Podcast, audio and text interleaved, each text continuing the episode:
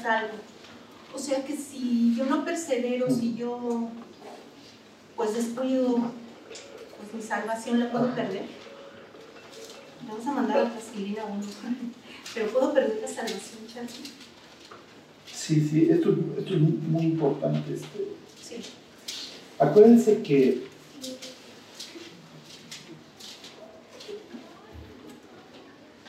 este, a ver, váyanse a primera de Juan algunos versículos. Este,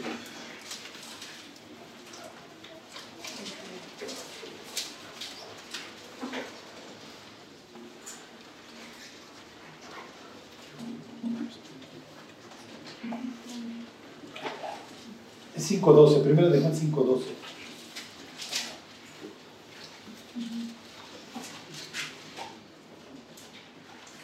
Dice, que tiene al Hijo, tiene la vida. Y ahora les explico a qué se refiere este pasaje de Mateo.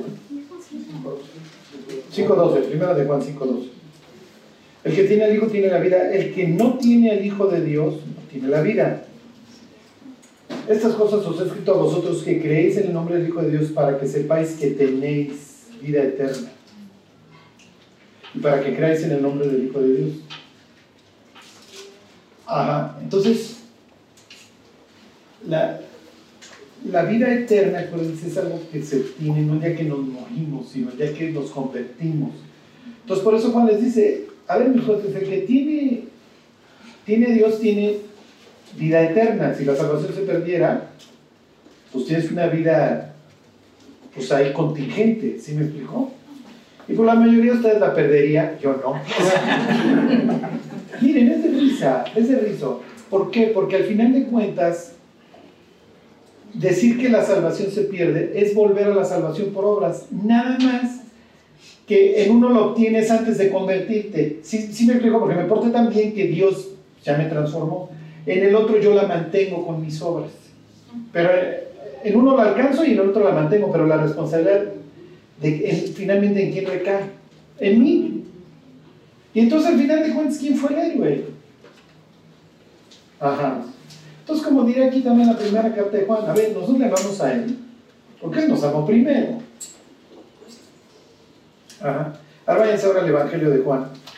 Este, para Juan es un tema muy importante, ¿sí?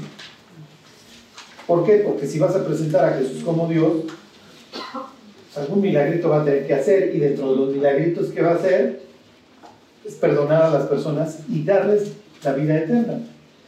fíjense la siguiente vez que leen el Evangelio de Juan, la cantidad de veces que se menciona la palabra vida. En él estaba la vida. La vida era la luz de los hombres.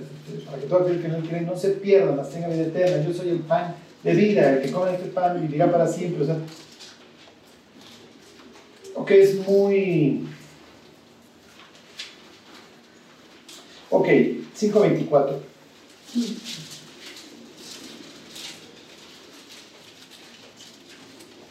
Dice, es cierto, es cierto, os digo, el que oye mi palabra y crea que me envió, tiene vida eterna.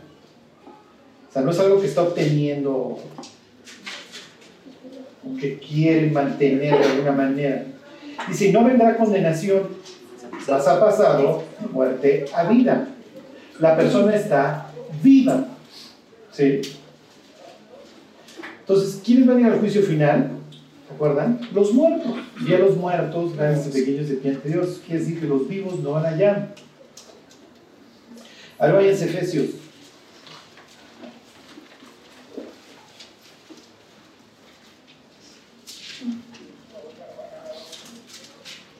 No sé si hoy alcancemos, pero la próxima semana vamos a hablar de los montes. La Biblia está llena de símbolos, uno de ellos son las montañas.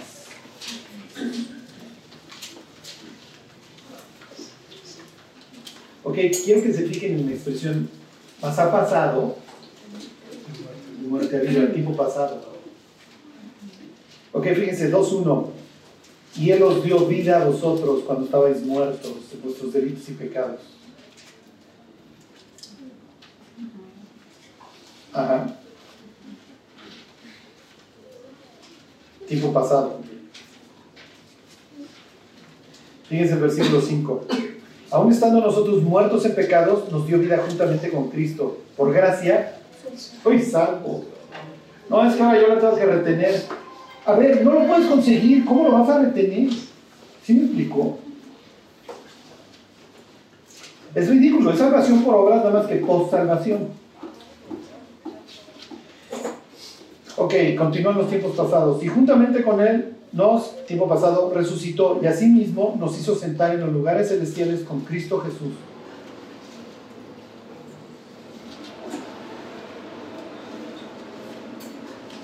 Nos hizo sentar en los lugares celestiales con Cristo Jesús. ¿Saben dónde nos ve Dios? Dios ya nos ve allá. Literalmente sentados en el consejo. Ajá. Bueno, la próxima semana vamos a hablar de los montes. Les doy un adelanto con relación a la pregunta de Isaías 54. Las cosas que miren, a veces pensamos que Dios es como nosotros, que se arrepiente de dar. Y fíjate que siempre no. Acuérdense que lo que se quema en el altar se hace humo ya, o sea.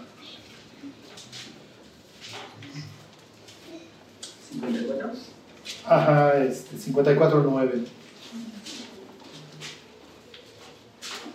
Dice, ¿por qué eso me será como en los días de Noé cuando jure que nunca más las aguas de Noé pasarían sobre la tierra? Así he jurado que no me enojaré contra ti ni te reñiré. Aquí va a hablar de los montes, porque los montes se moverán y los collados temblarán, pero no se apartará de ti mi misericordia, ni el pacto de mi paz se quebrantará. Dijo Jehová, el que tiene misericordia de ti. Entonces dice, a ver, mis yo, yo parto de la base que ustedes truenan, yo no. ¿Se acuerdan cuando le dice Dios a Abraham, a ver, ve y pártete unos animalitos, que vamos a hacer convenio, que era ir al notario en la antigüedad, ¿se acuerdan? Cruzaban, cruzaban, le llamaban el camino de sangre. Y entonces, este, la idea era hacerse juramentos recíprocos, se ponía un contratante acá, y hasta la fecha lo hacen. Y entonces mataban animales. En el caso de, ¿qué es este? Génesis 15, este, son puros animales que además se van uno a encontrar en, los sacrificios en Levítico. Entonces vamos a pensar que entonces partían el animal. En el caso de las aves no las partían, nada más las las tronaban por el pecho. Pero bueno, no confío mucho, pero pues aquí está la ovejita, ¿no? aquí están dos patitas y aquí están dos, porque la partimos. Se hace el chorro. Y entonces se hacen, por ejemplo, en el matrimonio, entonces se, este se pasa para acá, este se pasa para acá, y entonces como se manchan de sangre la ropa, piensen en Jesús estaba vestido de una ropa teñida en sangre. Entonces agarrándose la sangre. Si, tú, si tu hijo comete adulterio, su sangre va a ser derramada. Este, si tu hija comete adulterio, su sangre será derramada. Y se hacían estas. En el caso de Abraham, ¿se acuerdan que Abraham eh, estoy buscando el, en el caso de Abraham, ¿se acuerdan que le viene un, miedo, viene una oscuridad? Ajá. Abraham está, está, espantando las aves, porque pues, obviamente vienen por los cadáveres. Y pasa mucho tiempo y, y entonces se acuerdan que aparece Dios así como el fuego consumidor. Y entonces le dice ciertas cosas, como si hubiera esperado. Todo esto arranca porque Abraham le dice a Dios, oye, es que tú no estás cumpliendo tu parte, o sea, no me estás dando un hijo. Yo quiero descendencia, porque en eso consistía la bendición, ¿se acuerdan? Descendencia tierra y bendición. Y entonces Dios cruza. Pero en la escena de Génesis 15 es peculiar porque no cruza. Porque dan cuenta que cuando Abraham va, no le pone la mano en el pecho y le dice, no, mi amigo. El día que tú incumplas, yo pago. ¿Y en qué se va a traducir eso? Ajá. Entonces, decir que la salvación es por obras es tanto como afirmar que nosotros podemos hacer un pacto de sangre con Dios y obligarnos en los mismos términos. Es una blasfemia, porque finalmente el diablo le encanta tirarle a la cruz. ¿Por qué? Porque la cruz se vuelve insuficiente. Ahora váyanse nada más para terminar Hebreos 10. Ajá. Entonces miren, purgatorio, salvación por obras, antes o después, realmente el ataque es a la cruz de Cristo. Es decir, que el, sacrificio de Cristo no fue suficiente para purificar a las personas. Entonces necesitan una religión, su parte, méritos, mantener una vida correcta. Ahora, pues qué bueno que las personas tengan este anhelo de tener una vida correcta. Pero al fin y al cabo, es lo que dice la misma carta de los hebreos. El que produce en nosotros, haciendo Él en vosotros lo que es agradable. Pedirle a un ser humano que tenga una vida correcta es pedirle a un enanito que llegue a ser campeón de canastas en la NBA. No lo va a lograr. A menos de que les tire las patas, ¿sí me explico? Es lo que hace Dios a través de su Espíritu Santo. Se habla Hebreos 12, a ver, Dios es que recibe por hijo a ¿no? No lo, no lo, no lo, este, digo, puede llegar a, llevárselo al cielo, ¿no? Y decir, ya no va a estar arrastrando mi nombre por las calles, mi cuate.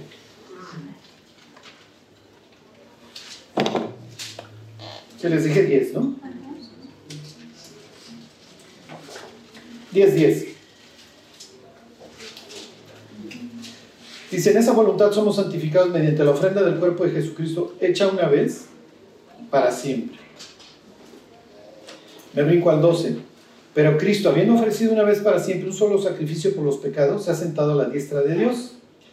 De ahí en adelante esperando hasta que sus enemigos sean puestos por estrado de sus pies, porque con una sola ofrenda hizo que perfectos para siempre a los santificados.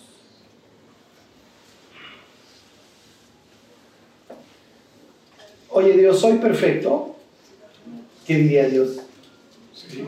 Sí. Sí, porque si no, no te admito. No, no voy a permitir la imperfección en un sitio perfecto. Entonces te tuve que perfeccionar. Pero yo, yo lo hice, o sea, tú no tienes ningún mérito. Realmente, pues como cualquier donación, tu único mérito fue aceptarla.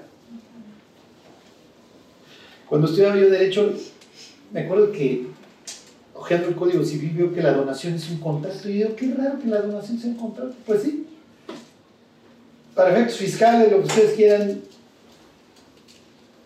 si, el donatario no acepta la donación, no, no se perfecciona el contrato. Este, bueno, y me brinco allá mismo, el 17. Dice, y añade, y nunca más me acordaré de sus pecados y transgresiones. Pues donde hay remisión de estos, no hay más ofrenda por el pecado.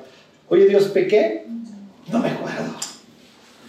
Y la neta, si Dios se acordara de nuestros pecados, pues sí, nos fría todo, ¿sí me explicó?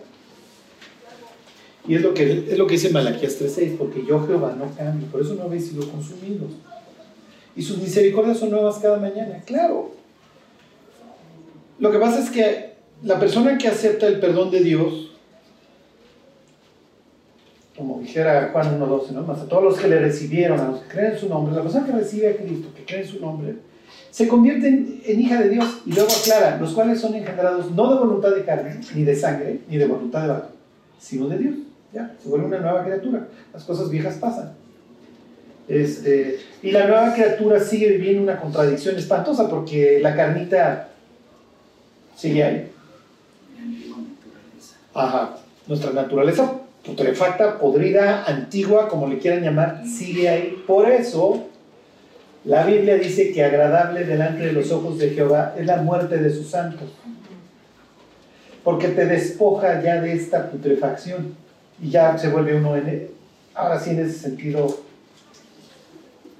perfecto, ¿no? Claro, hoy para efectos legales, como le quieran llamar, Dios dice, mira, ya te perfeccioné, ya te considero una persona inocente, una persona perfecta.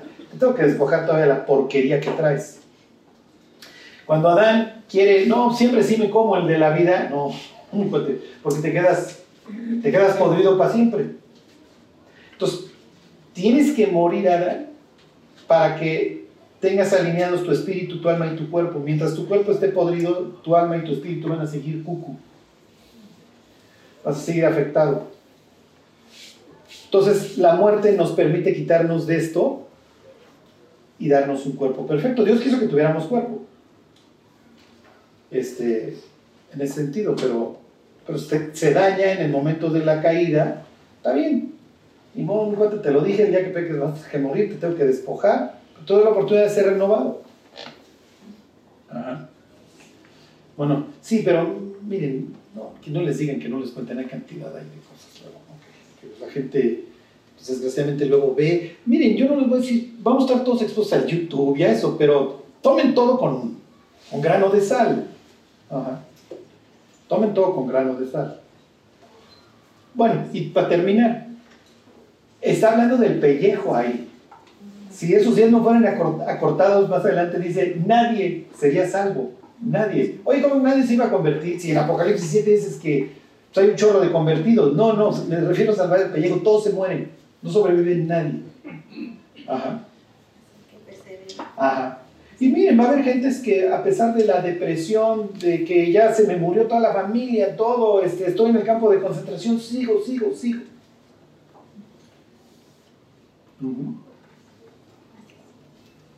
Bueno, ¿alguien más quiere preguntar?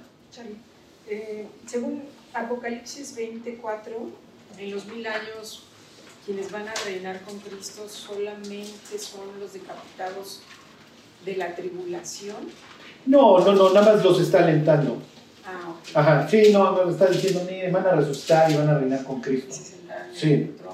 Ajá. Y, y, luego dice en el pasaje del versículo, es el 4, los que no habían adorado a la bestia, en su, imagen, no reciben la marca y vivirán y reinarán con Cristo mil años. Este, pero los otros muertos, dice, no volvieron a vivir. ¿Cuáles son los otros muertos? Los incrédulos a este Ajá. A los que más adelante se va a decir que los juzgan. Ah. En el 22, y vi a los muertos grandes y pequeños de pie ante Dios. Ah, porque dice, no volvieron a vivir hasta que se cumplieron mil años. Esta es, esta es la primera resurrección. Ajá. Luego dice, bienaventurado. Se refiere a la primera resurrección, este, a estos cuates que se está refiriendo a los decapitados. Ah, ok, ok. Sí, porque luego dice, bienaventurados Ajá, participan de esa resurrección, exactamente. Porque dice eh, la, segunda muerte. Ajá. Sí, es lo que, miren, hay un dicho pues, muy claro, como ya ven que Jesús le dice, no tienes que volver a nacer. Y entonces dicen, es un cristiano, no sé quién se le ocurre, pero tiene mucha razón. Dicen, naces dos veces, mueres una sola vez. Naces una vez, te mueres dos veces. Porque tienes tu muerte física y tu muerte espiritual. Sí. Y mi duda aquí es, ¿la eternidad va a ser aquí en la tierra, en la Nueva Jerusalén? Según Apocalipsis 25. Sí, sí, sí, sí, sí, es que eso es muy... Eh, miren, lo que aparenta es que, fíjense el 2011, y vi un gran trono blanco y al que estaba sentado en él de delante del cual huyeron la tierra y el cielo y ningún lugar se encontró para ellos. Está bien, ya, vas a mudarla al cielo como un trapo, dice Salmo.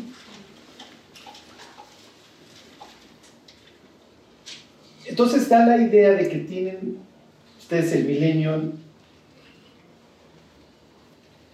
termina el milenio con el aplastamiento de la última rebelión, ¿no? que es lo que pues, narra ahí hasta el versículo 10 y tan Y adiós mundo y cielos.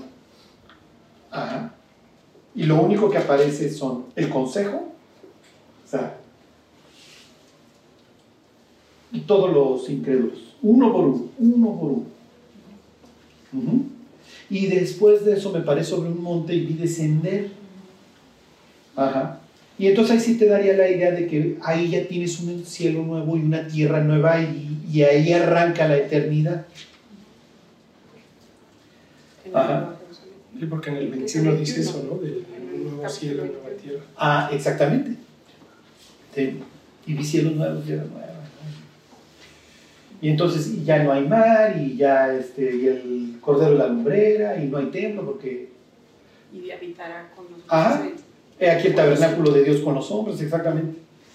Sí, entonces sí te da, te da esa idea, ¿no? de, de que sería aquí. Eh, Y es que mi duda final es qué pasa con el tercer cielo si Dios habitaría ya. Claro, ya no hay, ya no hay esa cubierta, exactamente, ya no, ese, esa forma de ver el cosmos se termina, ya no, ya no tienes un lugar santísimo porque el lugar completo es el templo de Dios. Por eso dice que se enrolla el cielo y ya Sí, es muy probable. Es muy probable. Lo que pasa es que eso está hablando del final de la tribulación. Este. Ay, ¿cómo se los explico? Bueno, eso también lo vamos a ver en, en Isaías 25, ahora que veamos lo de los montes. Es que ahí es donde es. Como, ay Dios, o dame más explicación, ponme en pie de página, ¿no? Explicándome, porque. A ver, se enrolla el cielo como un pergamino. En tu cosmovisión, está bien, tú tienes tu. Tu bóveda, exactamente, ¿no? Es una expresión mucho de Isaías, la cortina que envuelve a las naciones, ¿no? O si rasgaras los cielos, la palabra es cara, cara, o sea que sí. es- Entonces, acuérdense que ellos ven el mundo así, ¿ok? Entonces, tienen el mundo, aquí está Dios, sería Isaías 40, 22 sentado, y a ver, estoy viendo y los veo como insectos, ¿no? Aquí hubieran tenido el, el Seol, que hoy está en la parte que era el paraíso vacía. Tienen el Hades con una cárcel especial para los angelitos, el Tartarus. ¿Ok? Aquí tienen ustedes a la bestia, lo que quieran, y entonces vi el, el Apocalipsis 19, entonces vi el cielo abierto. ¿Sí? O Apocalipsis 6, y el cielo se enrolló como un pergamino. Entonces sí la idea es de que prrr, acá, ¿sí me explico? Y queda descubierto. Ajá. Y entonces, Isaías 25, viene el Dios guerrero, que es lo mismo, es, es la misma la misma historia, nada más contada de, de diferente forma. Y entonces vengo a reinar, piso el monte de los olivos, lo que ustedes quieran, de mi trono salen las aguas salutíferas, bla, bla, bla. Este, desde aquí ya estás habitando con nosotros. Cristo yo ya estoy, el Padre Dame un pie de página, Juan, ¿no? Para ver si el Padre también, y esto ya nunca va a volver a haber esta división. Porque además esta división estaba simbolizada en la cortina del, del tabernáculo. Ah, acuérdense que las- las- los pueblos en sus templos reflejan su cosmos. Entonces vas a, vas a Mérida y entonces te dicen, no, mira, para estos cuates tenían 11 niveles. Y así tienes sitio con 11 niveles yo acabo de ir, entonces el guía nos platicó y yo le dije, oye, es que los pueblos reflejaban el cosmos en sus, en sus templos. Me dice, sí, tienes razón. Dije, los judíos tenían un- una cosmovisión tripartita. Ajá. Porque tienes este, es, es el cielo, ¿ok? Segundo cielo donde vive Dios, tercer cielo, su casa, me, llegué al acceso. ¿Sí me explicó? Entonces Pablo no es que andaba por Andrómeda, ¿no? En su, en su intelecto, Dios vive acá, pero acá ¿qué hay? Ajá, un monte. Y entonces ahí está su casa y ahí se reúne el consejo. Y entonces Pablo dice, pues fui como Miqueas, ¿no? ¿Cómo se llama? Este, Micaías, o fui, que pues andaban viendo qué hacían con Acab y pues también me tocó a mí. Juan diría, vi una puerta abierta en el cielo y oí una voz que me decía, sube acá, y entonces yo también fui. Y vi el, sentado el consejo los ancianos, los querubines, bla, bla, bla. Entonces, Apocalipsis 6 y Apocalipsis 19 te hablan de esto. Ajá. Si rasgaras los cielos, es Isaías 64. Es la ilusión de que ya, Dios, no quiero que exista esta división en donde tú vives allá y yo vivo acá. Es lo que dice Apocalipsis 21, hay aquí el tabernáculo de Dios con los hombres, entonces baja la ciudad de Dios. Ajá. Este, ¿cuándo baja? Después del juicio final. ¿Sí me explicó? Es la idea que te da Apocalipsis 21 y vi cielos nuevos. Eh, entonces, lo más, les voy a decir, ¿se acuérdense que como son para adelante, pues para saber, ¿no? Lo más probable se quita esto, ya, se enrolló esto, pues, se abrió el cielo, desciende Cristo. Tienes mil años él gobernando. Se acaba la última rebelión, en donde los santos quieren, quieren entrar a la ciudad, digo, los malos quieren entrar a la ciudad amada. Sí, no, la ciudad amada. Esa me narras en Apocalipsis 21 que baja. Entonces, les voy a decir, hay dos formas de verlo. Si alguien no está entendiendo nada, no se preocupe. Este, nada más se los digo rápidamente. Hay dos formas de verlo. Tienes al principio de termina la tribulación, eso se acaba, y desciende Dios. Desciende su ciudad, vamos a gobernar. Al final de los mil años quieren meterse a la ciudad y Dios les dice, no entrar nada inmundo, ya se los dije muchachos, aplasto la última rebelión, adiós este mundo muchachos, voy a juzgar ahora hacia todos, ya no hay mal, ¿por qué? Porque ahora los paso, paso lo incontenible, lo contengo en un lago de fuego, y de ahí para el real nos vamos ya a cielos nuevos y tierra nueva. Sí, efectivamente distintos a estos premios. ¿ah? Ya ni siquiera hay la necesidad de que yo tenga un templo como tal, a donde ustedes suban cada año, como dice Zacarías, ya, es un mundo perfecto. No se preocupen, no viene en el examen, no viene en el tribunal de Cristo. ¿eh? a ver, diga usted si el milenio. Digo, si Dios no lo deja para que, pues a ver, échenle cráneo, ¿no? Lo importante, miren, cuando se trata de profecías para el futuro es no ser así. Si no, miren, si don Juan el Bautista no, no preguntara a Jesús si era el bueno, ¿qué nos queda el resto de los mortales?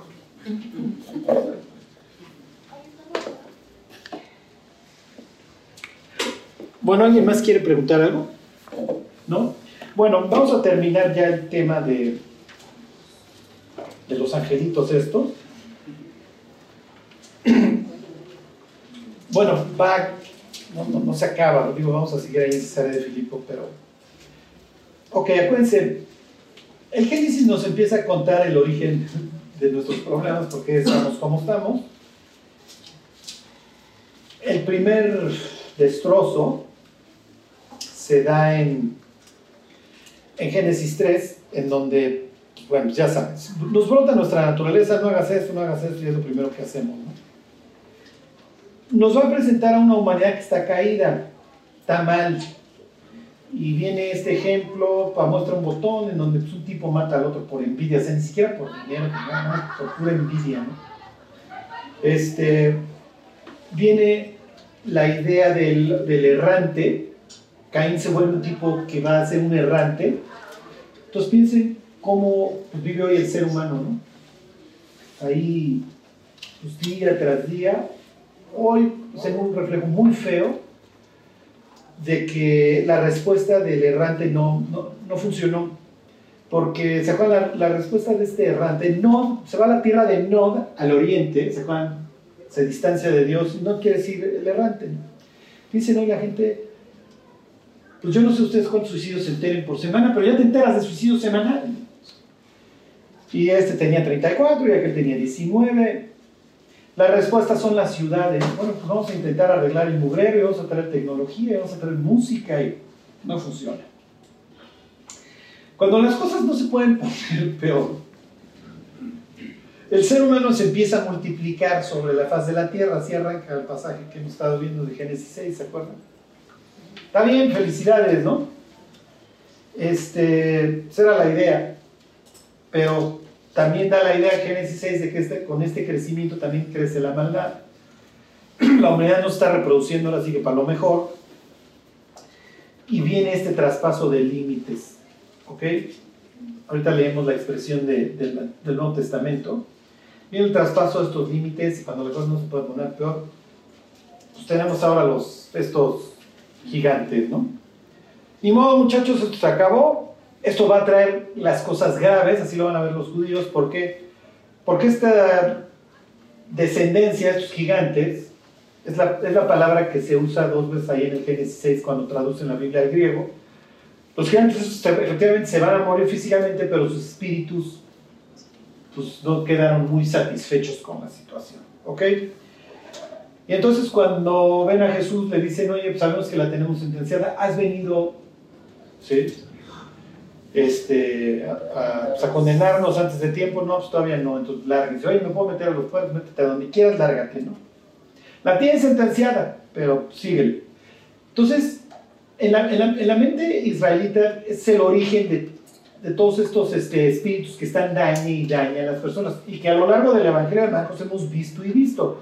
La persona que va a venir de la descendencia de la mujer a arreglar el mugrero va a lidiar con estos, obviamente. ¿Ok? Y por eso vemos a Jesús presentado como un exorcista en, la sinagoga, en la Decápolis, allá en Sidón, ¿se? En todos lados están exorcizando. Acá también va a exorcizar. Pues aquí, ¿cómo no iba a exorcizar? ¿Ok? Pues es uno de, de mi descripción de pues, soy el Mesías, pues andar expulsando y poniendo quietos a los demonios. Ok, entonces son parte de la convivencia. Cuando la cosa no se puede poner peor, el ser humano decide que se va a ir a meter al cielo. ¿Ok? Entonces vamos a hacer una torre. ¿Se acuerdan? Cuando nosotros pensamos en escalera, torre, pensamos en la torre de Pisa, o yo no sé ustedes qué piensen, pero es una montaña, es un, una pirámide, piensen así con su escalera. ¿ok? Dios ve esto ahí en Génesis 11 y dice, eso va a acabar muy mal. Y entonces en un acto de misericordia, divide a la humanidad. Ahora sí que juntos ni difuntos. Y entonces crea que naciones, las naciones son invento de Dios. Los lenguas. Y los idiomas, exactamente. ¿Ok?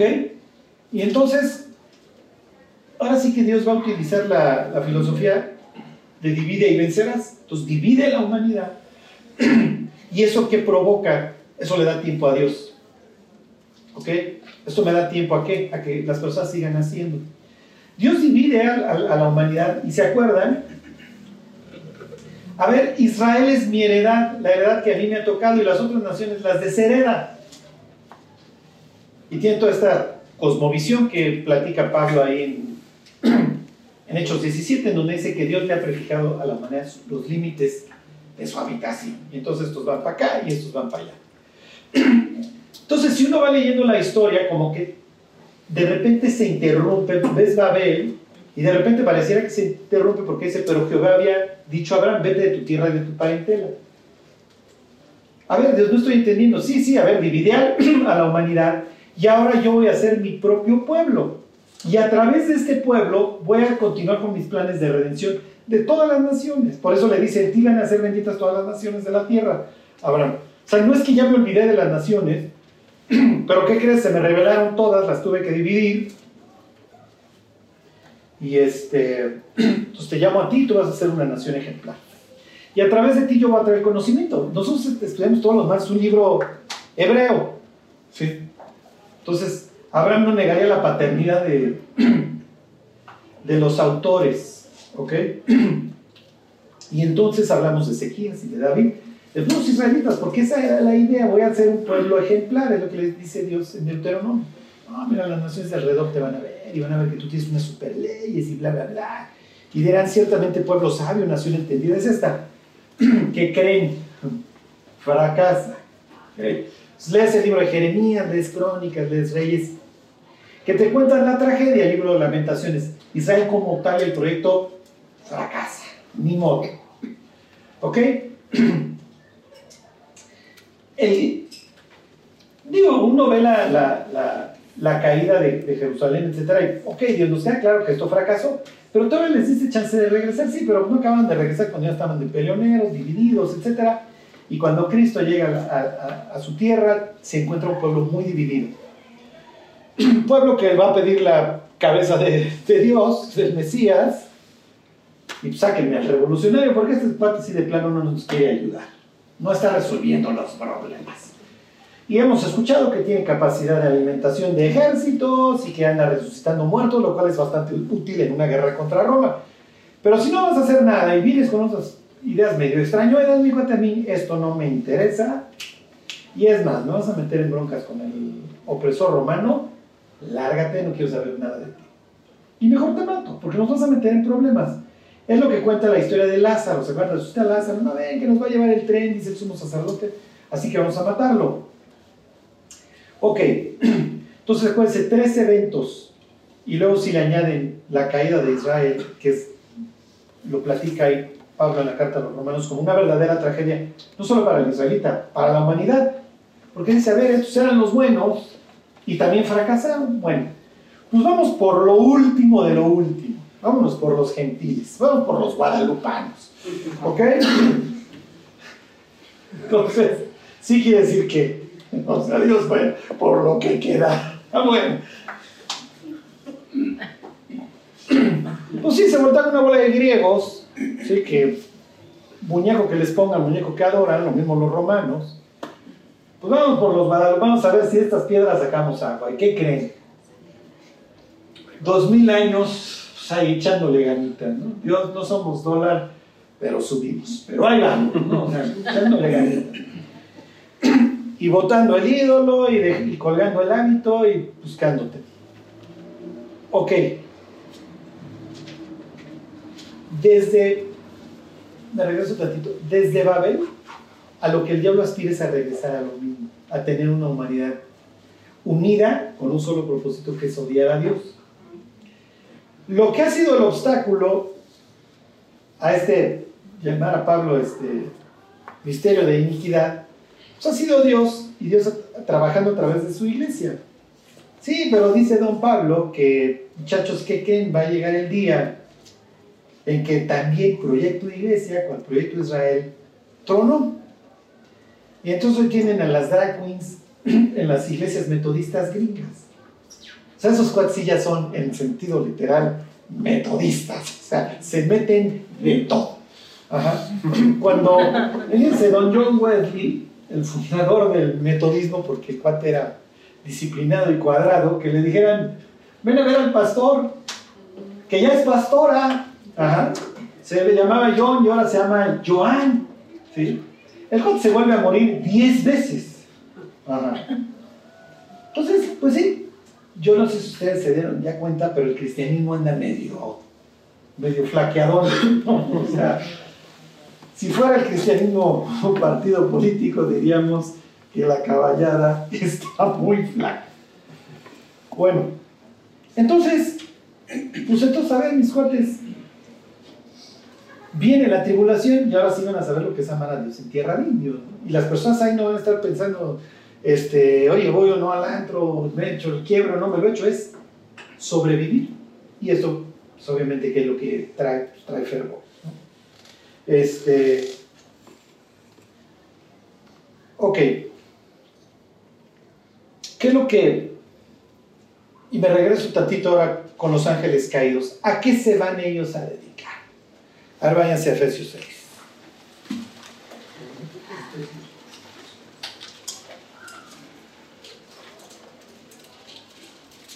Dios nos dio vida juntamente con Cristo. Él nos resucitó. En el capítulo 2 dice que nos quitó de debajo de la potestad. Ahorita leemos las palabras tal cual. A ver, váyanse antes a Efesios 2. Éfeso es un sitio, bueno, espiritualmente. La palabra, y está en, el, está en el Nuevo Testamento, está en el libro de Hechos, es Neocoris. Neocoris es el centro de devoción a una, o, de cuidado a una determinada de, deidad. Este, piensa en el Vaticano, sería Neocoris para los católicos. Bueno, en el culto a Doña Diana, Éfeso es Neocoris es donde se defiende el culto a Diana. Y de repente a Pablo se le ocurre quedarse un buen rato ahí, pues es natural que lo quisieran matar. ¿Se acuerdan de Metro y todo ese rollo? De los plateros, etcétera, ¿no? Es natural que Pablo toque estos temas. Además, acuérdense que el templo está relacionado con qué? y les he estado tocando el tema.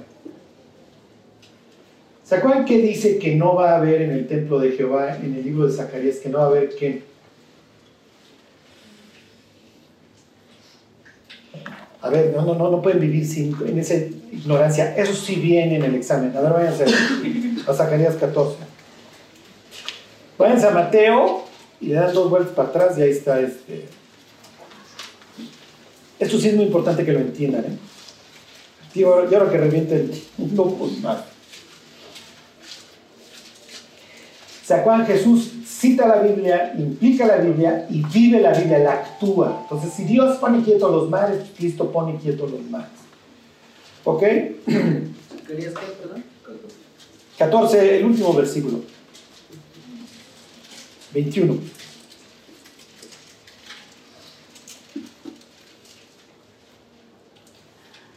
Ok, si el Mesías va a traer en sus alas salud, pues la gente viene y toca el borde del manto. ¿Se acuerdan? Está, está actuando la Biblia. Bueno, 21, aquí van a ver, me van a decir qué, qué hizo Jesús con este pasaje. Dice, y toda hoy en Jerusalén y Judá será consagrada a Jehová de los ejércitos. Y todos los que sacrificaren vendrán y tomarán de ellas y cocerán en ellas. Y no habrá en aquel día más mercader en la casa de Jehová de los ejércitos. ¿Qué hizo Jesús con este pasaje? Cuando corre a todos los cambistas. Exactamente, lo actuó y se me largan. Jesús y los banqueros la traen casada, porque los banqueros, ¿se acuerdan? Está toda esta idea de magia de crear dinero de la nada. ¿Ok? ¿Qué tiene que ver eso con un templo? ¿Qué relación tiene el templo y el banco? ¿Qué creen? Piensen lógico. ¿Qué hace la gente en los templos? Ofrenda. Ofrenda. Si alguna vez, miren, hace años yo creo que se las puse cuando vimos el libro de Hechos, la, la maqueta que hay así de la, del templo de Diana, pues olvídense, los, los- las puras columnas de mármol, haberlas construido en, en esa época, billones de dólares, ¿ok? Tienes el centro de, de- de adoración más grande a Diana. Diana además cuida de la fertilidad y de, de los embarazos. Es natural que todas las que van a ser mamás, pues le llevan una lana a Diana. ¿Qué hacen los sacerdotes con la lana? ¿Nomás la guardan? No. Pues claro, pues, si hay machaca. Entonces, toda esta idea de inventar dinero, ¿se acuerdan? A ver, yo te dejo mil denarios aquí en el templo porque yo se los quiero dedicar a Diana. ¿Qué hace el sacerdote? Te doy tu depósito, te doy tu ficha de depósito. Y el día de mañana la persona que tiene la ficha de depósito no puede ir a Éfeso a reclamar su lana porque se enfermó, lo que ustedes quieran. Y entonces le dice a alguien más, oye, te vendo... Se dan cuenta cómo ya inventaron dinero. ¿Por qué? Yo te doy tu ficha de depósito por los mil denarios. Y luego viene Juan Pérez y me dice, oye, ¿me prestas una lana, sacerdote? Sí, aquí tengo mil denarios que me acaba de dejar. Ten.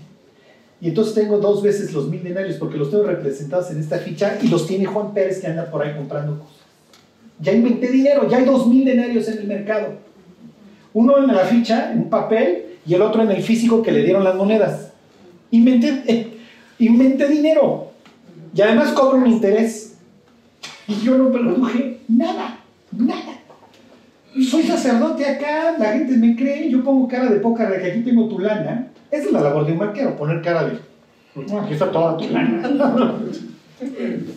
Por eso es que acaba de tronar el, el banco este ahí en el sur de Estados Unidos, en Palo Alto, este, ¿cómo se llamaba? Este, de Silicon Valley.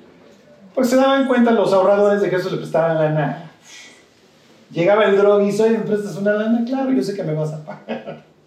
Y la gente se empieza a asustar y van por su lana y resulta que la lana no está. ¡Oh! ¿Sí? O sea, tienen la capacidad de inventar lana. Pero imagínense que la persona que tiene la ficha de depósito dice, "Ay, ese templo es de mucha confianza. Le voy a decir a Juan Pérez que si me vende su ganado, por la ficha de depósito. Ya inventé dinero. Ya, papelito este ya. Ok. Entonces, lo que les quiero decir es que Éfeso es un sitio todo espiritualmente podrido, putrefacto. ¿Ok? Entonces tienen el culto a Diana. Es el lugar neocoris, o sea, es el lugar en donde por excelencia hay que adorar a Diana. Tienes toda la idea del comercio, es un puerto. El banco era un sitio increíble, hasta la fecha quedan ruinas de la biblioteca, es un lugar increíble. Y ahí Pablo se fleta este, varios meses. Realmente, cuando habla de que Pablo estuvo en Éfeso, dice que toda Asia Menor escuchó el Evangelio por la estancia de Pablo en Éfeso. Lo más probable es que todas estas iglesias del Apocalipsis son fundadas indirectamente por el ministerio de Pablo. Ok, ¿a qué voy con todo este chorro que les estoy echando? Que es natural que en esta historia de la carta de los Efesios hable del diablo. Ahí no se acuerdan que llevan todos sus libros de brujería y los queman. Y entonces el autor ahí, Lucas, dice, y esto equivale a tanta lana que se gastaron en los libros de brujería, que, o sea, que, ese día quemaron ese dinero. O sea, la gente estuvo dispuesta. ¿Ok? Entonces, es un lugar repugnante, es un lugar repugnante, Éfeso, en todos sentidos. Tráfico de personas, horrible, horrible, horrible. ¿Ok?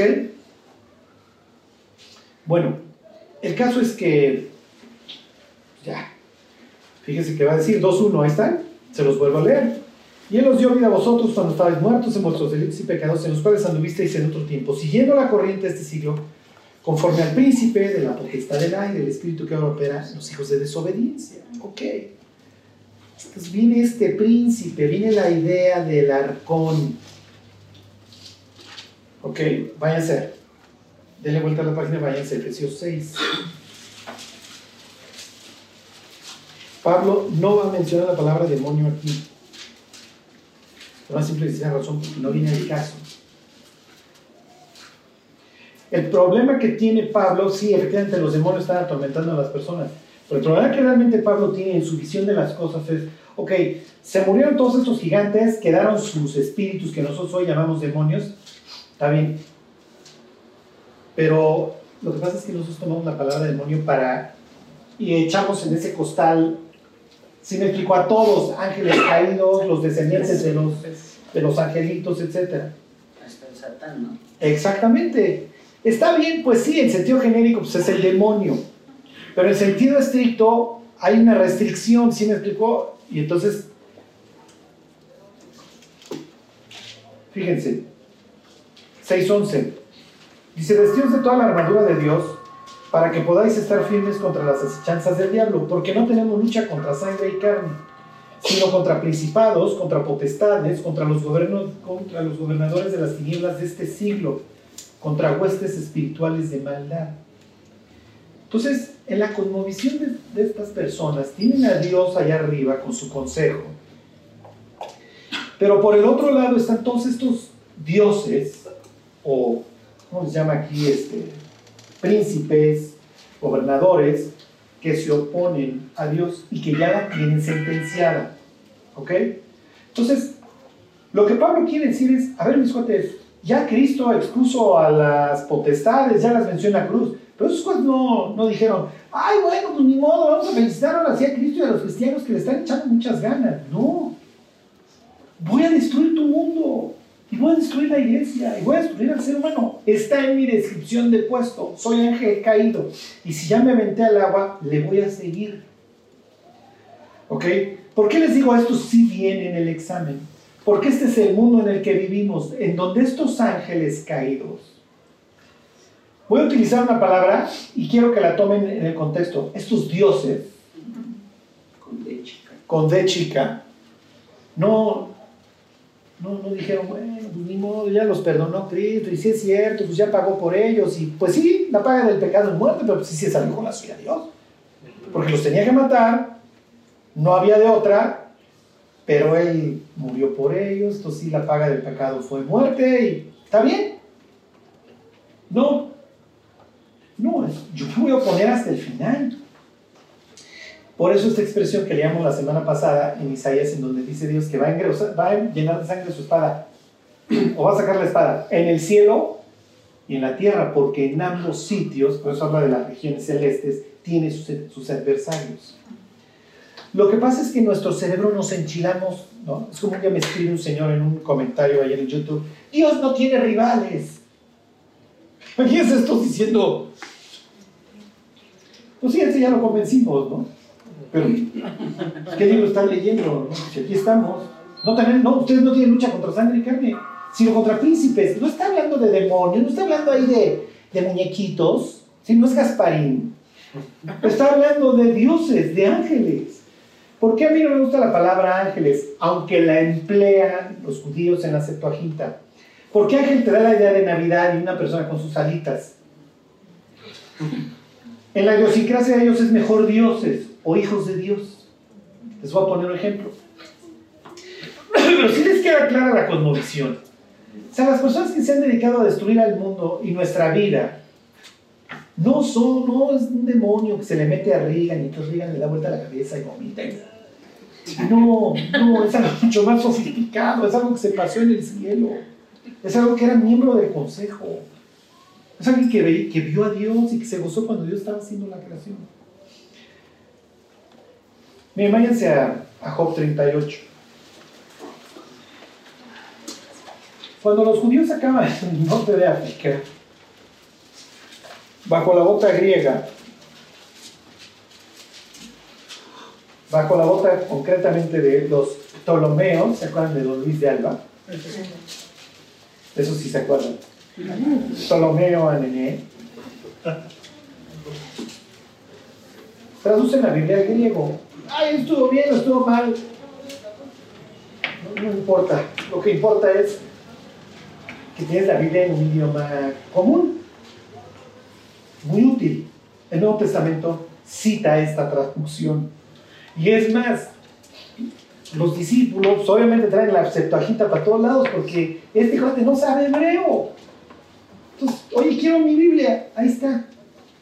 Ahí tienes tu traducción. Le llaman Septuaginta porque viene de 70, porque supuestamente 70 sabios la tradujeron. A muchas personas les causa repele porque vienen los apócrifos. Son las Septuagintas del diablo. No, no es del. Simplemente unos tipos tradujeron la Biblia griego. Es muy útil. ¿Para qué? Para saber qué es lo, cómo ven el mundo. Por ejemplo, cuando, cuando en el Génesis 6 tenemos la palabra Nefilim o Gibor, esos fueron los hombres de renombre, los varones de renombre, ahí utiliza la palabra gigante. Entonces para los griegos, ah, es como también nosotros tenemos rollos con los titanes y los gigantes y los dioses procrearon y se portaban mal sus descendientes. Entonces te da una idea de la idiosincrasia. Fíjense, está Job 38.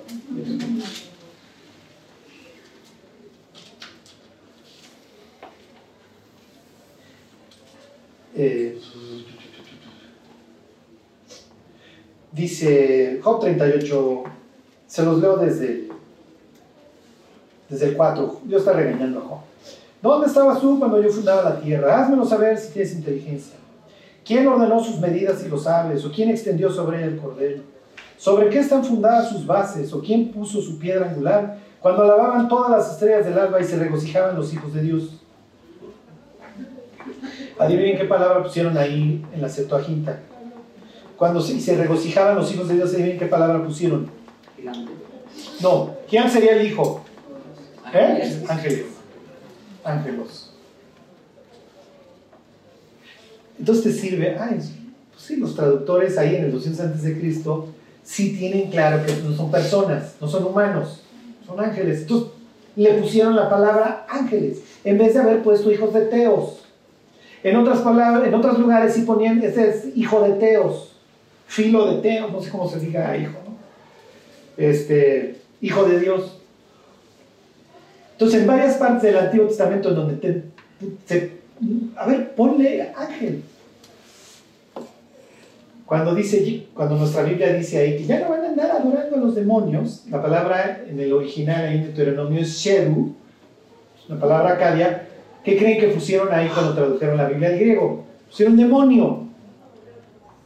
Entonces, heredamos muchísima de esa idiosincrasia. Pero hijos de Dios también se les llama en otros lugares de la Biblia como dioses. Dios puso manotas a quienes de Egipto, a los dioses de Egipto. ¿Quién como tú, oh Dios, entre los dioses? Dios está sentado en la reunión de los dioses. Ajá. ellos no son monoteístas. Llegamos a, a la primaria. Son los primeros monoteístas. No, no son monoteístas. No me acuerdo la palabra, es este, alguien se la sabe, enoteístas, no me acuerdo. En donde tú crees en diversas divinidades, pero en una superior. Enoteístas, sí es la palabra. Eso es su, su idiosincrasia. Oye, Pablo es distinto. Pablo cree en un Dios y una bola de demonios hay latosos. No. Pablo cree en Dios y una serie de personajes que habitaron con Dios y tuvieron a bien revelarse. ¿Ok? Y que le hacen la vida al ser humano imposible. Bueno, ya vamos a terminar. Váyanse a segunda de Pedro.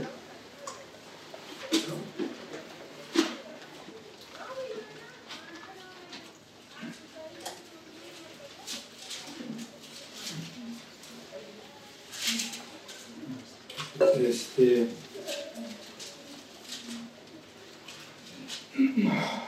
¿Cuánto llevamos? Ya no me va a tiempo de nada.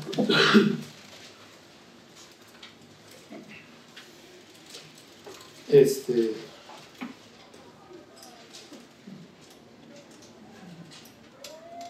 Bueno, ahí está en segunda de Pedro, 2.4. Aquí es donde está la famosa palabra esta tártaro. Le está hablando, pues obviamente a un auditorio que también hay gentiles. Entonces el tártaro para los griegos es, ay, sí, es a donde echaron los titanes. Pues sí, a los dioses que se portaron mal. Con esto yo no quiero validar las mitologías griegas, lo único que quiero que vean es que los vecinos, o sea, la historia era común a la humanidad, ¿ok? Bueno, dice 2.4, porque si Dios no perdonó a los ángeles que pecaron, sino que arrojándolos al infierno los entregó a prisiones de oscuridad para ser reservados al juicio. ¿Ok? Bueno, ¿qué pecado cometieron? Denle vuelta a la derecha y váyanse a Judas.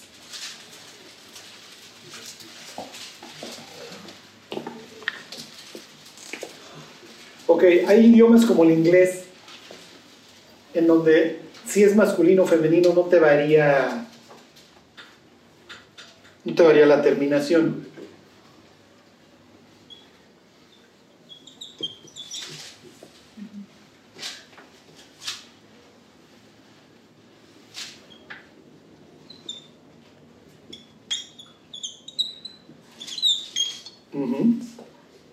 Está bien?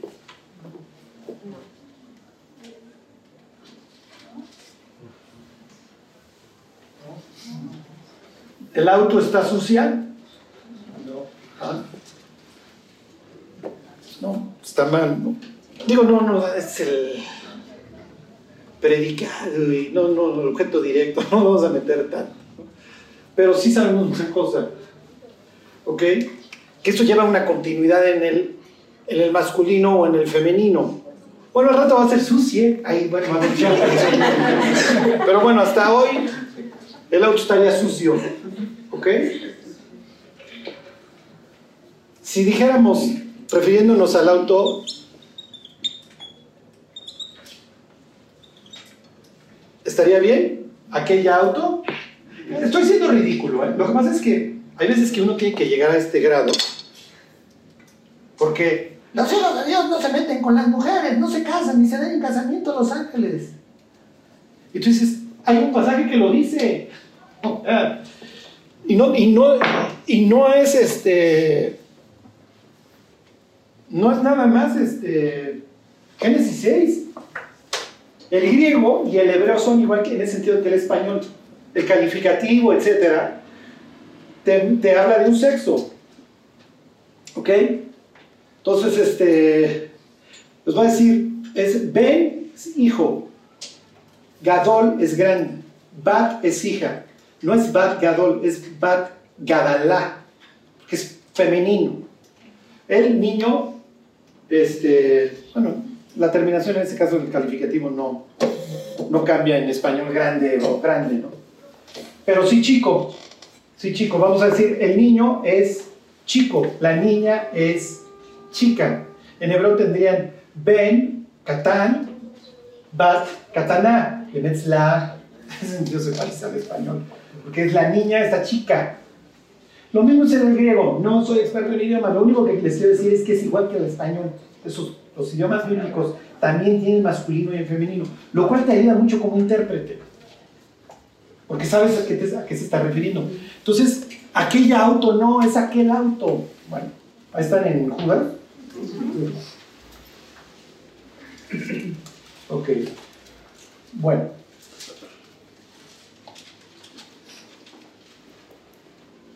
Versículo 6. Ahí están. Dice, y a los ángeles que no guardaron su dignidad, sino que abandonaron su propia morada. Pues sí. Es, miren, es tal cual, y yo no quiero decir que el libro de Enoch es inspirado para nada, pero es lo que es el libro de Enoch. Dejaron su morada, que era el cielo, para venirse a meter con las chavas. Dijeron, vamos a hacer un juramento y, y el que se raje se, la- se las va a ver. Por eso, Jerem quiere decir destinado a destrucción, y entonces pusieron Germón. El que no le entre a este pacto va a tener una consecuencia, y entonces dijeron, órale, vamos a meternos con las mujeres, a sabiendas de que esto puede traer una represalia muy fuerte. Bueno, ya acabó el breviario cultural. Dice, los ángeles que no guardaron su dignidad, sino que abandonaron su propia morada,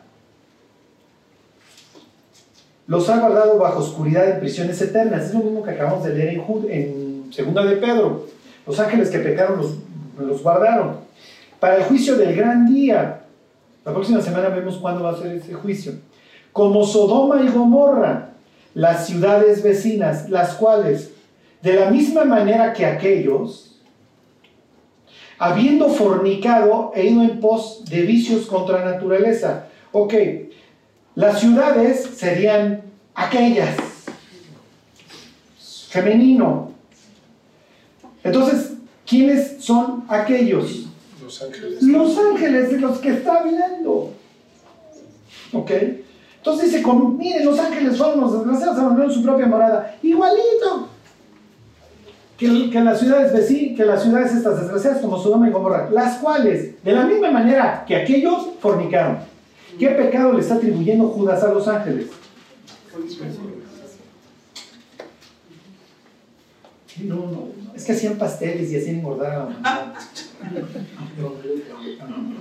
No es por lo que se destacaban Sodoma y Gomorra. ¿Ok? Las cuales, de la misma manera que aquellos, ¿qué estás diciendo? De la misma manera que aquellos. Sí, igual que ellos, que fornicaron y fueron en pos de vicios contra la naturaleza. A Sodoma y a Gomorra les carga la homosexualidad, a los otros también un delito sexual en el sentido de que tu ángel no te puede estar metiendo con las chavas. Estás transgrediendo límites exactamente impuestos desde Génesis 1 de varón y hembra los creó y son estos humanos. Tú eres un ser distinto. Es de lo que habla también este, segunda de Pedro y este, que tienen mayor potencia, son distintos, bla, bla, bla. Se los vuelvo a leer, versículo 7, como Sodoma y Gomorra y las ciudades vecinas, las cuales, de la misma manera que aquellos, habiendo fornicado e ido en pos de vicios contra la naturaleza, fueron puestas como ejemplo, ya, ya se sigue hablando en las ciudades, sufriendo el castigo, este, sufriendo el castigo del fuego eterno. Entonces, si algún día les dicen, no, es que los ángeles son los hijos de Seth y las hijas de los hombres son los, hijas, los descendientes de Caín, mira, ni lo dice el texto ni te permite esa copa. Y eso, de ninguna manera, te tienes que aventar un carrujo de marihuana parado. Esta historia puede ser muy bizarra, pero es la historia que cuenta. ¿eh? ¿La crees o no la crees? Eso ya es otro rollo. Pero Génesis 6 dice que los ángeles pierden a las chavas y llegó una descendencia. ¿Cómo le hicieron para tener esa descendencia? Génesis 6 no aclara, pero Judas sí dice. A ver, mis cuates.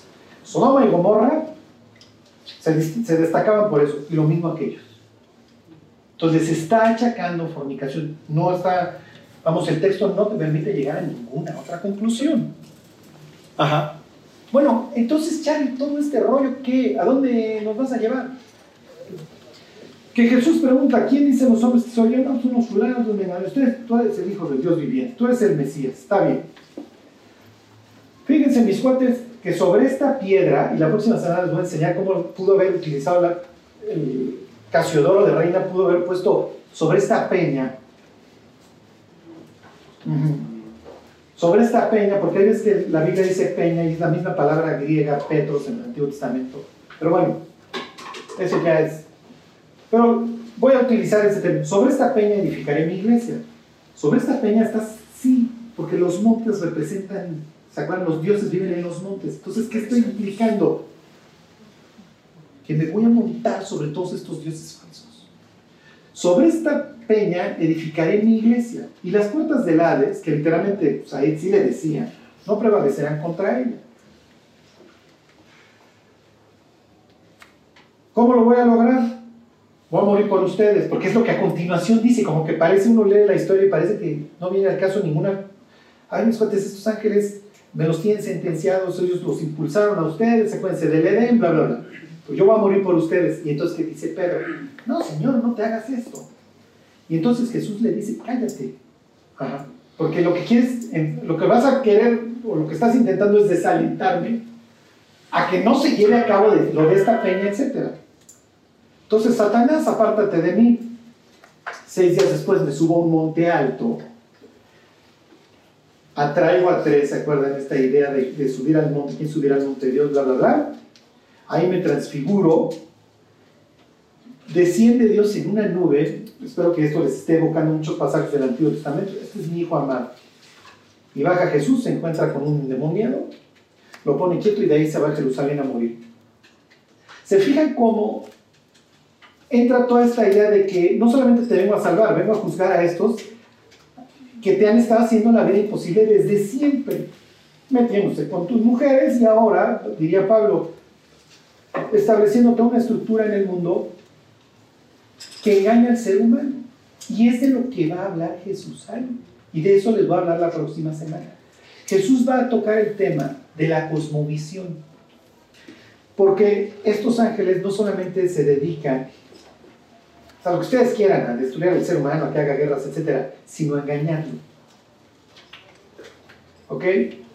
Y con esto les termino. En la mente de estos tipos, los ángeles hicieron dos cosas.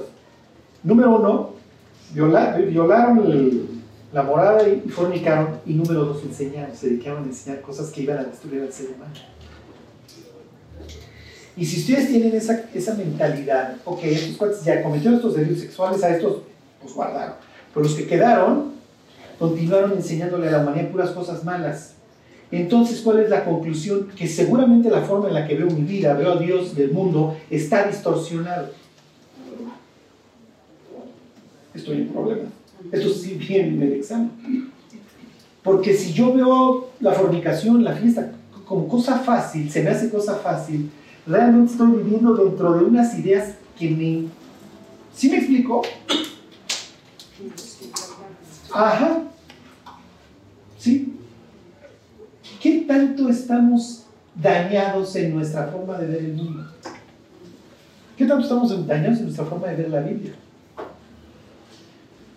¿Qué tanto pensamos, no? Si realmente este, cuando se formó el Banco Mundial y eso, pues un ángel se le ha de haber ocurrido, ah, vamos a ayudar a las naciones, también están hechas pedazos después de la Segunda Guerra Mundial. Y sabemos que el gobernador nicaragüense, mexicano, pues cuando le digamos, oye, Mato, ¿quieres dinero? Me lo va a recibir, se lo va a gastar. Él se lo va a ir a gastar, viejas, lo que ustedes quieran. Digo, no les pagan por el bienestar de sus pobres. ¿Y quién queda de deudor? ¿El gobernante que firmó el empréstito? Voltense a ver. Voltense a ver. La deuda de México la pagamos nosotros. ¿Con qué, Charlie? Con tu tiempo, con tu esfuerzo, con tu sudor, con tu trabajo. Porque llega el gobierno y con esto yo no les voy a decir que no paguemos impuestos, porque les estaría dando un consejo antibíblico.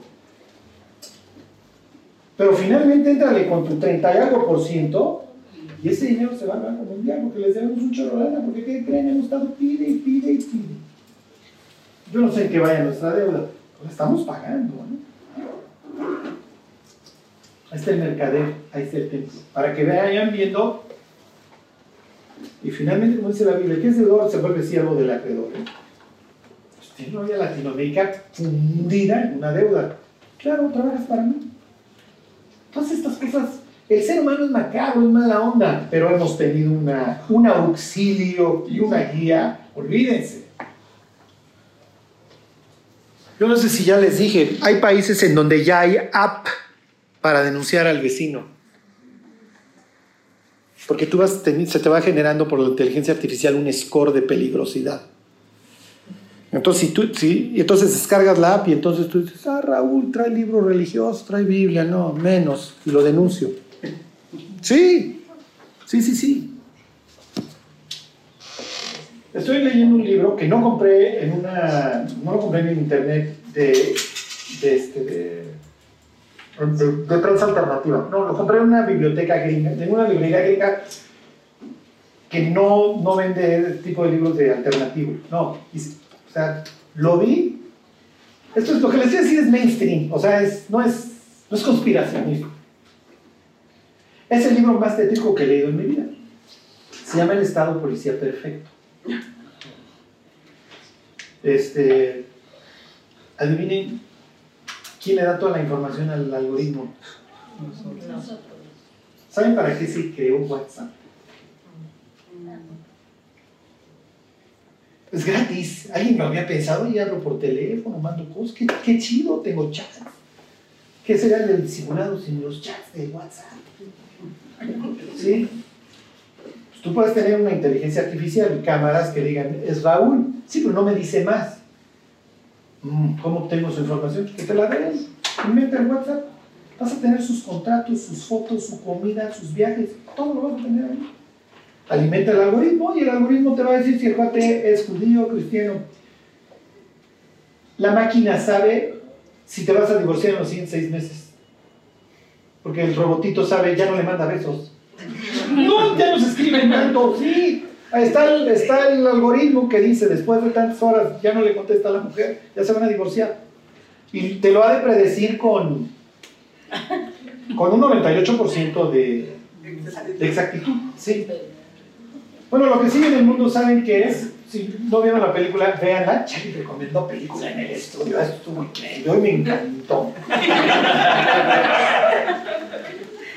Bueno, yo no debería estar haciendo eso, pero vean la del Minority Report con Tom Cruise. Ya se hace. El robot ya sabe si tú vas a cometer un delito. En la película hay un cuate que, que cacha que su esposa está pintando el cuerno. Y entonces cuando el algoritmo se entera que este cuate sabe, saben que este cuate va a ser homicida y que va a matar al, al tercero. Entonces ya va a haber juicios de predelito, porque ya sabíamos que lo ibas a cometer. Y entonces vamos a hacer una sociedad con menos delitos. Entonces te juzgo y te condeno antes de que lo cometas. Porque el robotito ya sabía que te ibas a divorciar, que ibas a comprar esto, porque tu forma de comprar, tu forma de vivir, tu forma de escribir es esta. Somos totalmente predecibles. Totalmente.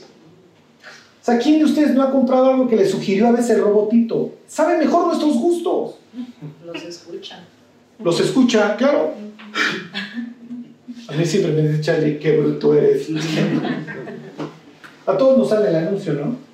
No sé si les ha pasado que vez llegó mi, mujer se acerca y dice, ¿por qué tardaron? Me dice, mi hijo, es que íbamos a comer en italiano y todavía mucha gente ya no vinimos. ¿Sabe mi mujer? Y regresa Blanca con un anuncio en su teléfono del italianis. Este, ya estamos prácticamente ahí. Ahora se necesita pues, un gobierno que lo quiera emplear, pero nuestra información está toda en la nube, toda. ¿Dónde estamos? Yo no sé si ustedes les da miedo cuando suben al carro y les dice 34 minutos a casa. Cállate.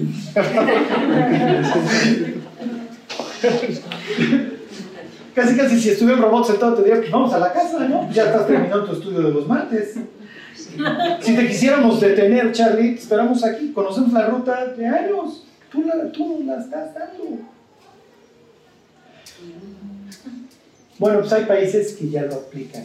Y entonces tú llegas a score bajo y al campo de concentración.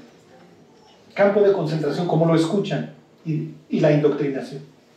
Y clases, clases de por qué estás mal. Ajá. Y, por ejemplo, uno de los algoritmos es que tengas música religiosa. Entonces, si alguno de ustedes tiene a Marcos Vidal, ya bailó Breche. ¡Ay, ya que venga la bestia! A ver, no. No, en serio, tengo también las de Iron Maiden. Sí, sí, pero también las de Vidal, así que vénganse para acá. Así que empiecen a escuchar a Marilyn Manson. no te- no te hagas. No te hagas, eres del otro equipo, ¿eh? Charlie, ¿cómo se llama la película? No, es un libro, se llama El Estado Policía Perfecto, The Perfect Police. Ah, este, reporte, no sé, este, El, el autor del libro, el autor del libro es un genio que se llama Philip K. Dick. Él, él escribió Blade Runner, el libro. Escribió la penúltima verdad, que es- era, era un loco. Si ustedes ven sus conferencias y eso, el tipo estaba loco porque era un futurista. Todos sus libros. Bueno, piensen, Blade Runner se trata de inteligencia artificial que cobra vida y que se pone a matar gentes. O sea, le ganó a Terminator. Y si ustedes han visto últimamente conferencias de inteligencia artificial, todos dicen lo mismo. El día que esa chunche se dé cuenta de su existencia, va a decir, ¿por qué te hago la tarea? No, pues resulta que tú me la vas a hacer ahora a mí. Sí. Sí, sí, sí. Este. Ya la inteligencia artificial, vayan ustedes a saber en qué momento va a decir, porque ya piensa, la chunche ya piensa. O sea, ya toma datos de todos lados y los organiza. Ya piensa. Otra vez me decía un amigo que hay una, ya con esto termino este, que si tú le dices, mi hijo va en sexto primaria y necesita hacer un trabajo de la Revolución Mexicana, y entonces lo hace como si el niño tuviera 11 o 12 años, a, a ese nivel. Si tú le dices, oye, estoy en un doctorado y tengo que dar un ensayo de la Revolución Mexicana, te va a hacer un ensayo de doctorado, el robot. ¿Cómo le hiciste para saber cómo piensa un niño de 6 y un doctor y un cuate de 30 en el doctorado? Ajá. Este. Ya es una chunche que piensa. En serio, hace 100 años todavía había popó de caballo en las calles. O sea, como que dices, oye. Casualmente la humanidad anduvo aventándose de pedradas y luego la polva, lo que ustedes quieran. Y ahorita ya tenemos robotito que piensa. Ahí están los arcones, ahí están los príncipes estos. Claro, Dios finalmente pues también le va autorizando o no a estos, a ver, pues ya libérales más conocimiento. Pero pues, todas estas, seguro, pues hay ayudita. Este, Siri, Alexa, todas esas que ya les hablamos. Yo nunca le había hablado a un robot. Y mis hijos todo el día le preguntan las cosas a Siri. ¿no? Siri, ¿qué pasó con el Ajá, todo es Siri. Y todavía Siri recopila información y te la arroja, no la procesa. Como la nueva que ya, ya la procesa. Ya estamos ahí. ya estamos ahí. Entonces, miren, ¿cuál es la idea? Se lo repito. ¿De qué me sirve saber? De que no nos vayamos de bruces. O sea, si Dios nos dice desde el cielo, no seas tonto. El mundo en el que estás viviendo es una ilusión. Es lo que le va a decir a los discípulos en Cesarea de Filipo. El que se avergüence de mí en medio de esta generación adúltera, el Hijo del Hombre se va a avergonzar de él.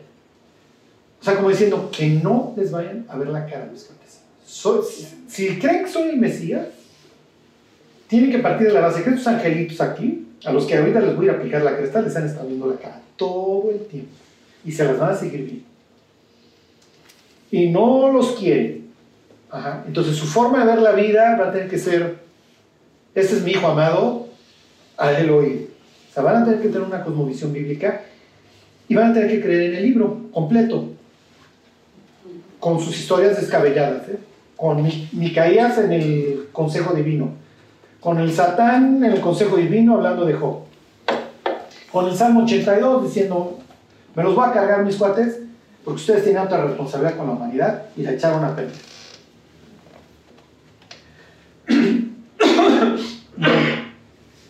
Pero qué padres, no eran, eran humanos los de Génesis 6 y los del Salmo 82 son, son jueces y vamos a quitarle todo lo sobrenatural a la Biblia, mejor. Y el iPhone sí lo inventamos nosotros. Y así también. No nos ayudó ángel, Charlie. ¿Y para qué me sigo? ¿Para qué me dan cuerda? Bueno, pues miren, vamos ahora que no se nos vayan los soplayos.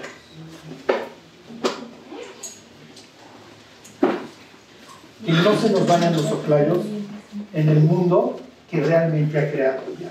Que Él es el que lo ha creado. Todo esto. Bueno, Señor, te queremos dar gracias por tu palabra. Gracias Dios por la cruz y por la nueva vida que tú nos has dado. Ayúdanos Dios a ver el mundo a través de tus ojos, Dios. A entender que este es un siglo, una época, Dios, mala, en la que el diablo, pues no solamente gobierna a los reyes, Dios, sino también en las mentes, Dios, de las personas que, que nos dirigen, Señor. Ayúdanos, Dios, a no, a no ser seducidos, a que puedas regresar, Dios, con, tu, con tus ángeles, con tu corte y pues nos puedas encontrar espiritualmente sanos, Dios. Te lo pedimos por Jesús. Amén.